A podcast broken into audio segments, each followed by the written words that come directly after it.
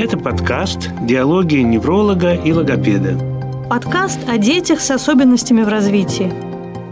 Ведем его мы, невролог Олег Ефимов и логопед Виктория Ефимова. Этот подкаст в формате диалога, потому что нарушение развития – это всегда и педагогическая, и медицинская проблема. Сегодня первый выпуск нашего подкаста и мы решили поговорить о том, как самоизоляция может повлиять на состояние детей с особенностями в развитии. Ну, меня как врача немножко удивляет термин самоизоляция. Я пережил очень много, работая врачом, пережил очень много гриппов, инфекций. И, в общем-то, никогда не было никаких чрезвычайных мер. И, в общем-то, это была достаточно рядовая ситуация. Вот сегодня я в интернете прочитал сообщение бывшего губернатора Свердловской области Русель, он сказал, что раньше от инфекции гриппа умирало до 600 человек в год. То, то есть такие цифры, но никогда не было никаких мер. Ну, люди вообще всегда вообще не бессмертные, они как, когда-то умирают, поэтому вот эти цифры пугающие какие-то, как сводки с полей. Ну, я согласна, что нагнетают в основном все не врачи. Если почитать врачей, то совсем другая точка зрения. Вот замечательный пример Швеции. Там детские сады работают, школы работают, предприятия работают. Жизнь общества не страдает, экономика не страдает, все нормально. А у нас наносится колоссальный удар по экономике и по, вообще по психике людей. Ну, тем не менее, все оказались в одинаковой ситуации у нас, все сидят дома с детьми. Да.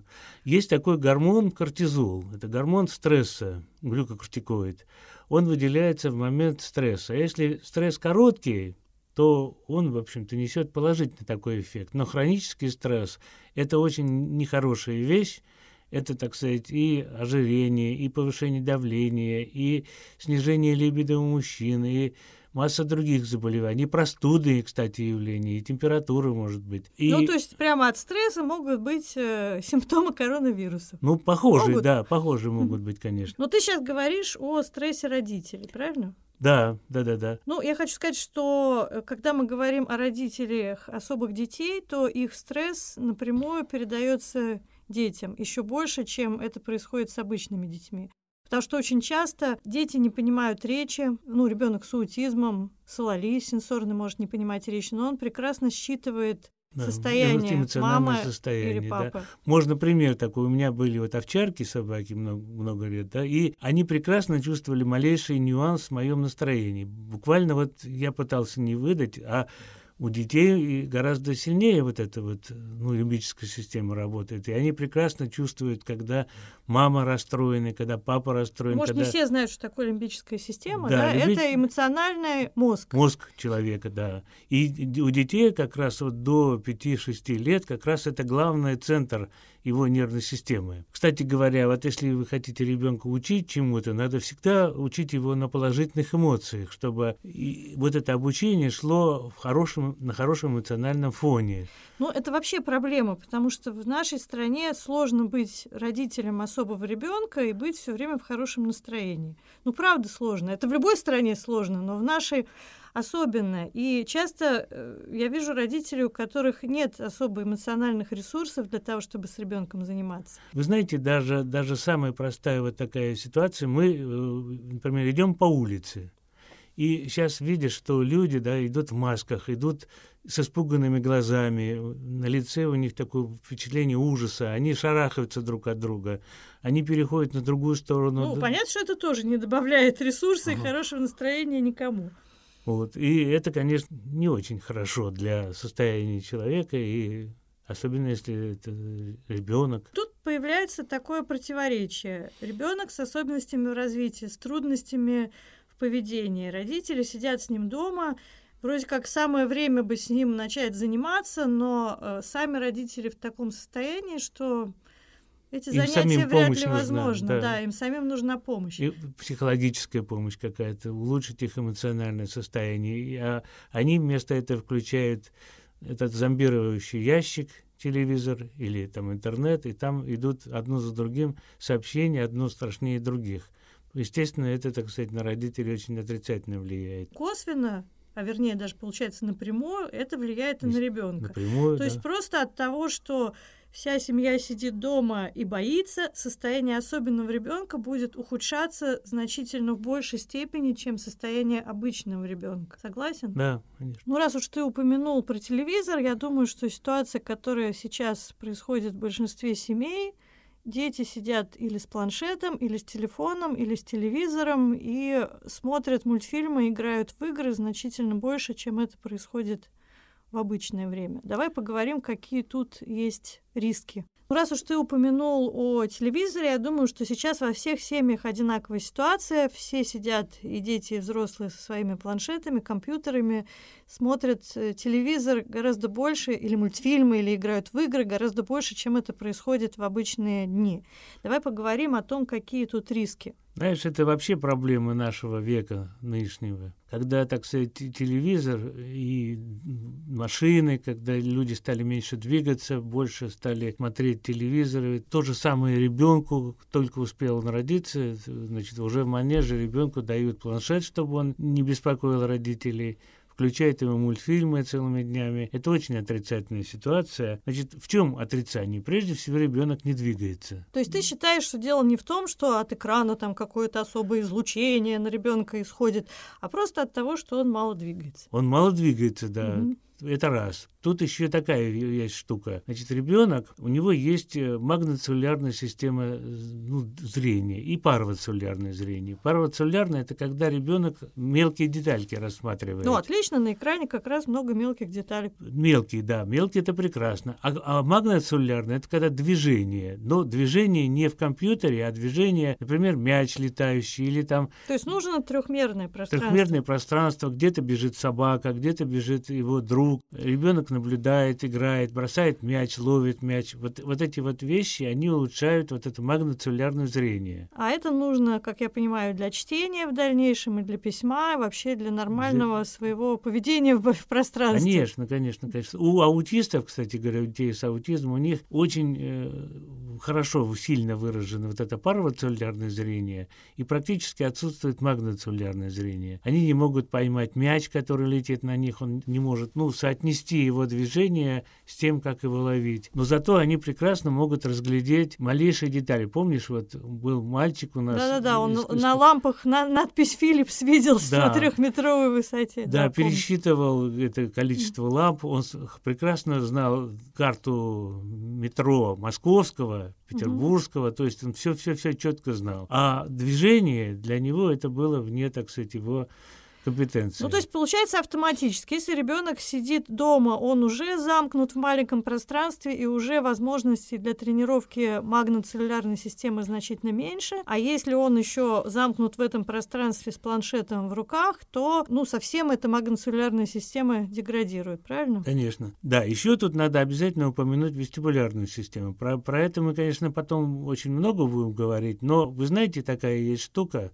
Ребенок имеет динамическую остроту зрения и статическую. статическую остроту зрения. То есть, когда его глазки проверяет офтальмолог по табличке, то в спокойном состоянии, то ребенок видит, скажем, там определенное количество строчек. А когда он поднимает глаза, меняет значит, положение головы, то его зрение может на некоторое время упасть на 4, на 5 строчек. То есть, ну, гораздо хуже видеть в, в этот момент этого движения. То есть это потом может очень отрицательно сказаться на его успехах в школе. Но это касается не только детей с особенностями в развитии, это уже как раз обо всех детях. Да, ну вообще. особенно детей с особенностями. Ну, а что я еще могу добавить как логопед о вреде экрана и компьютерных игр и мультфильмов для детей с аутизмом, с алалией? Э, когда мы даем ребенку мультфильм, и он смотрит его несколько часов, ему не нужно ни с кем общаться. Там уже предсказуемые события, которые происходят независимо от ребенка. А речь вообще-то ребенку нужна для общения.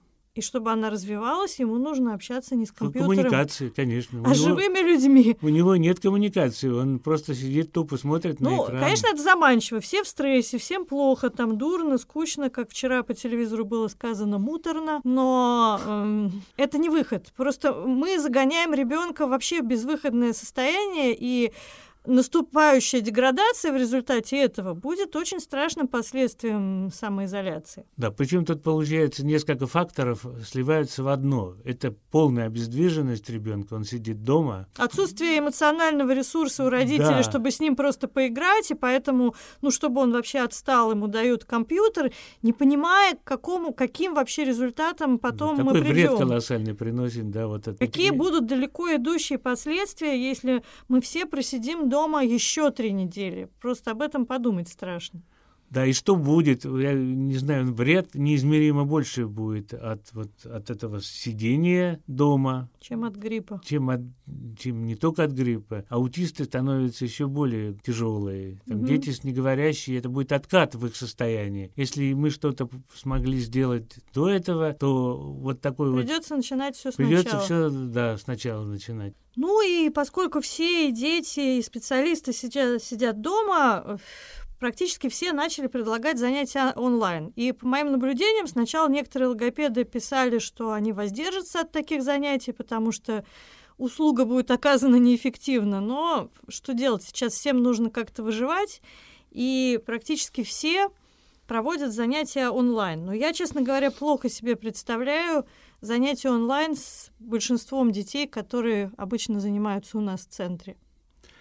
Да, здесь прежде всего возникает такой физиологический момент. Наши дети с особенностями у них страдает диапазон частот, которые они воспринимают. Они, как правило, у них высокие частоты выпадают, ну, вследствие каких-то нарушений. То есть мы сейчас говорим об особенностях слухового восприятия. Да, восприятие, угу. да. У них слуховое восприятие и так плохое, да, а тут, значит, э, они, как правило, будут э, использовать какую-то технику, оргтехнику, там, или компьютер, или еще что-то, планшет, у которого очень узкий диапазон. То есть там, как правило, высокие частоты выпадают и низкие. И берется только вот телефонный вот этот небольшой спектр где-то от 500 Гц до 3-3,5 тысяч Гц. Да? Это вот самые минимальные, которые, так сказать, передают речь для взрослого человека. Но взрослый достраивает. У него мозг уже знает, что в этом слове там идет высокочастотный какой-то звук, светя, свистящий или шипящий. И он, ну, то есть можно логически домыслить, что это да, могло бы быть. Он даже не логически, мозг автоматически угу. домыслив. То у ребенка этого нет свойства, он просто будет не воспринимать. У большинства детей, у 90, наверное, 5% детей, которые занимаются у нас, есть центральное нарушение переработки да, слуховой да, информации. Да, да, да, да. И эти нарушения вызывают сложности и в развлечении звуков, во временные замедления, да, замедление обработки, а потом я, например, йогой, да, когда занимаюсь дома онлайн, ну тоже звук звук раздражает, все нормально, да, но есть некоторая задержка. Мне некомфортно, а если бы у меня были центральные нарушения переработки слуховой информации, я бы вообще плохо понимала, что говорят. Вот мы вчера смотрели фильм с тобой или позавчера, да, mm-hmm. и я очень многие фразы я не воспринимал, потому что я не слышал высокие частоты. И переспрашивал у тебя, ну, у меня вот возраст, а когда возраст, то это с каждым, с каждым годом... Да, частотный диапазон частотный уменьшается. диапазон уменьшается, да. Вот поэтому это тоже очень серьезная вещь. А у детей это с детства у них плохое восприятие слуха. Ну, то есть здесь надо очень вообще осторожно подходить к занятиям онлайн, смотреть, э, на что там идет нагрузка. Все-таки педагог больше показывает или он больше рассказывает. Если нагрузка именно на слуховое восприятие, возможно, это будет такая сенсорная перестимуляция, от которой вреда будет больше, чем пользы. А потом должна быть обратная связь. На компьютере идет какая-то для ребенка информация, то обратной связи-то нет. Ребенок может уйти куда-то, игрушкой заняться. Компьютер будет по-прежнему вещать ему, продолжать его лечить, якобы в кавычках. Да?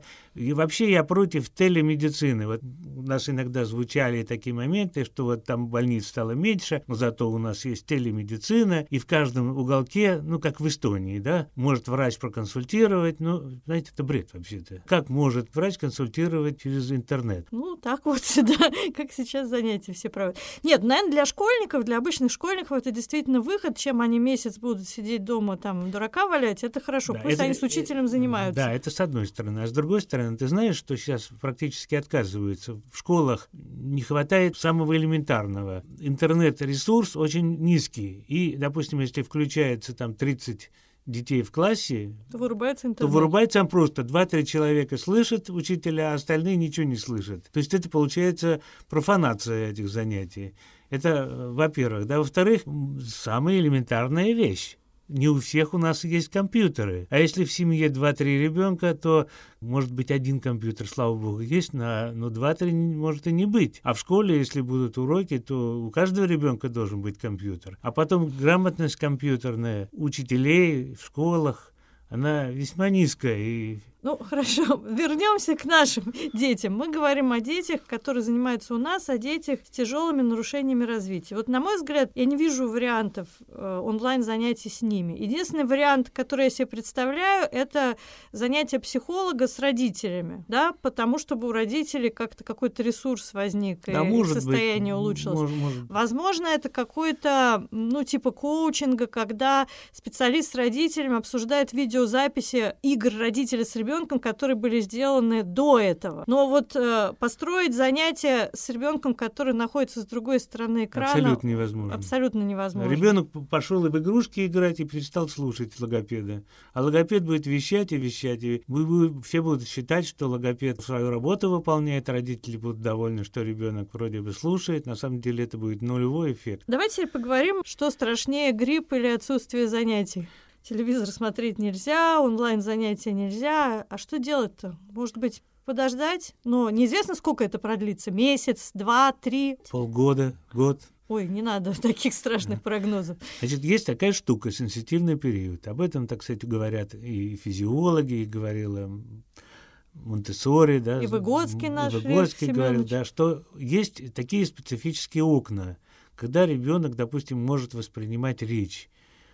Э, сенситивный период, например, там для развития речи, для, для развития речи, да, для владения речи. Это вот у ребенка речь до 6 лет в основной период.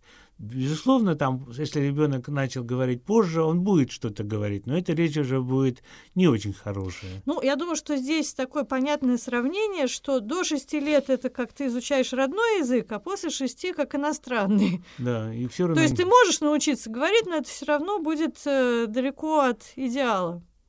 Да. Вот и э, сенситивный период – это реальность, это была проверена. Вот мы, кстати говоря, очень интересовались там вестибулярной системой. НАСА проводила тесты с с маленькими рыбками. Для вестибулярной системы, судя по всему, еще до рождения да, сенситивный до рождения, период. Да. А речь, вот это вот это многие, так сказать, уже ученые провели исследования, которые говорят о том, что до 6 лет в основном это вот ну, проходит. Ну, а реальность такова, что, как правило, многие родители, им все специалисты говорили, ждите, ждите, ждите, там в три года говорили, ждите, а потом бах, уже четыре с половиной, пять, куда уже ждать? Уже скоро 6 лет, и окно развития речи закроется. Ты знаешь, это вообще, конечно, большое заблуждение, ну, мягко говоря, наших специалистов, логопедов, неврологов, которые говорили, мальчики могут до пяти лет не говорить. Да не говорили, говорят до сих да, пор, до родители пор... все время это говорят. Ага, ну это такая чушь, это просто некомпетентность абсолютная и логопедов, и неврологов. Я не знаю, чему их учат в институтах, но, видимо, и в институтах тоже, так сказать, не очень компетентные советы. У нас до сих пор говорят, что речь э, у детей формирует э, в коре мозга, да, виновата, вот если ребенок не говорит, зона верники брака. Но сколько делали МРТ, бесполезные. И искали там какие-то очаги вот, на поражение у ребенка, у маленького в зонах верники брака. Ни, ни разу не было сообщений ни одного зарубежной прессе о том, что были найдены какие-то результаты. Надо прекрасно понимать, что сенситивный период – это очень серьезно. Чем раньше ребенок заговорит, тем это лучше. Ну, главное, что надо понимать, что нечего ждать, нужно действовать. И э, сейчас оказались все в вынужденном бездействии, но это должно вызывать вообще тревогу, потому что это тот период, который потом потом не восполнить. Это вот есть только сейчас. И нужно что-то делать прямо сейчас. Масса детей вот в Москве к нам приезжают ну, на, на консультации, и, допустим, вот родители приводят школьника уже младшего, ну, первого-второго класса. Ребенок не говорил до 4 до 5 лет. Но они его засунули в гимназию родители. А потом он заговорил, и все решили, что все да, чудесно. И да? они его в гимназию отправили. А в гимназии сразу облом получился. Ребенок не может нормально усваивать русский язык, он делает массу ошибок, он плохо пишет, плохо читает, не успевает ни по русскому, ни по иностранному языку. Это сказывается в будущем обязательно, это не просто так. В интернете сейчас все активно обсуждают, как изменится мир после того, как ситуация с вирусом закончится? Будет гораздо больше не очень здоровых детей, а те дети, которые имеют какие-то нарушения развития, дадут откат в своем развитии. Ну, то есть мы сейчас говорим не о том, что они будут больны вирусом, а о том, что их э, прогресс в речевом развитии, mm-hmm. в интеллектуальном, в физическом может затормозиться из-за этого да. пребывания дома. А вернуться назад, потому что, ну, динамичная эта ситуация вообще-то состояние таких детей. И надо постоянно заниматься, чтобы улучшить их, в общем-то, состояние. Наверное, нужно немножко поговорить о том, что же все-таки делать. Надо, конечно, максимально использовать, если родители все-таки сидят дома, то максимально использовать двигательную какую-то вот нагрузку. В первую очередь сократить количество использования телевизора и компьютера. Как только вы решите, что там, допустим, ребенок смотрит телевизор не больше 30 минут в день, вам сразу придется подумать, чем вы его займете да. все остальное время. А дальше нужно вспомнить о том, как полезна двигательная активность. Конечно. Прежде всего это касается папы, потому что мама мама занимается готовкой пищи целыми днями, потому что все хотят есть. Уборкой того, Уборкой, что разнесет да, ребенок, да. Да. А папа должен, конечно, уже пересмотреть свое отношение к телевизору и к компьютеру и больше заниматься с ребенком, помочь своему ребенку бросаться подушками, играть с ним, построить какой-то дома, ну... Из одеял домик. Из одеял домик, да. Но я думаю, что мы еще сделаем отдельные подкасты, где мы просто подробно расскажем, что, как можно развивать, пока все сидят дома, да? Есть такие простые вещи. Вы знаете, вообще не нужно каких-то супер больших этих э, тренажеров и каких-то устройств. Можно из обыкновенного мяча, допустим, провести целый. Да можно еще проще. Посадил ребенка на плечи и приседай. Да. И будет хорошо и ребенку стимуляция вестибулярной системы, и тебе физкультура. Да, можно мячик бросать, можно скакалки использовать, можно все что угодно, самые простые вещи. Не надо, не надо говорить, что вот нам надо на детскую площадку идти. Если детскую площадку сейчас глупо, конечно, это делают, перекрывают, ну, видимо, просто боятся, что там много детей соберется. Но надо стараться вот что-то сделать, типа такой площадки дома. Самое-то интересное, что когда вы начнете двигаться с ребенком, пусть там нехотя и через силу, и, возможно, не вы не хотите это делать, не ребенок сначала не захочет, но вы увидите, как волшебным образом изменится эмоциональное состояние в лучшую сторону. И ваше, и эмоциональное состояние ребенка. Потому что мы все животные, мы все биологические существа, и нам нужно движение движение. Кстати говоря о животных, у нас два кота. Да, и для них мы купили в свое время такое колесо, как вот беличье колесо, но оно очень большое. И вы представляете, ночью наши коты по очереди выходят, никто их не заставляет, никто их не мотивирует. Они, и у них просто внутренняя потребность. Они постоянно в этом колесе по очереди там бегают, даже ночью спим мы. Так что, поверьте, у всех есть эта внутренняя потребность, да. хотя она, может быть, сейчас несколько подавлена избыточным просмотром телевизора, но она есть. Что хотим мы сказать в заключение, что наша-то клиника работает. И поскольку мы медицинский центр, мы работаем, и пациенты у нас есть, реабилитация продолжается. Да, и, кстати говоря, сейчас не так много детей из-за того, что у нас очень много приезжих. Основная масса это приезжих. Из Европы в том числе. Из Европы, да, из Дальнего Востока. Но они не могут некоторые доехать. Зато очень свободно у нас наши тренеры, наши преподаватели свободны и с удовольствием занимаются. Так что подумайте, возможно, именно сейчас самое подходящее время, чтобы приехать на реабилитацию. До встречи в следующий раз. Всего хорошего. До свидания.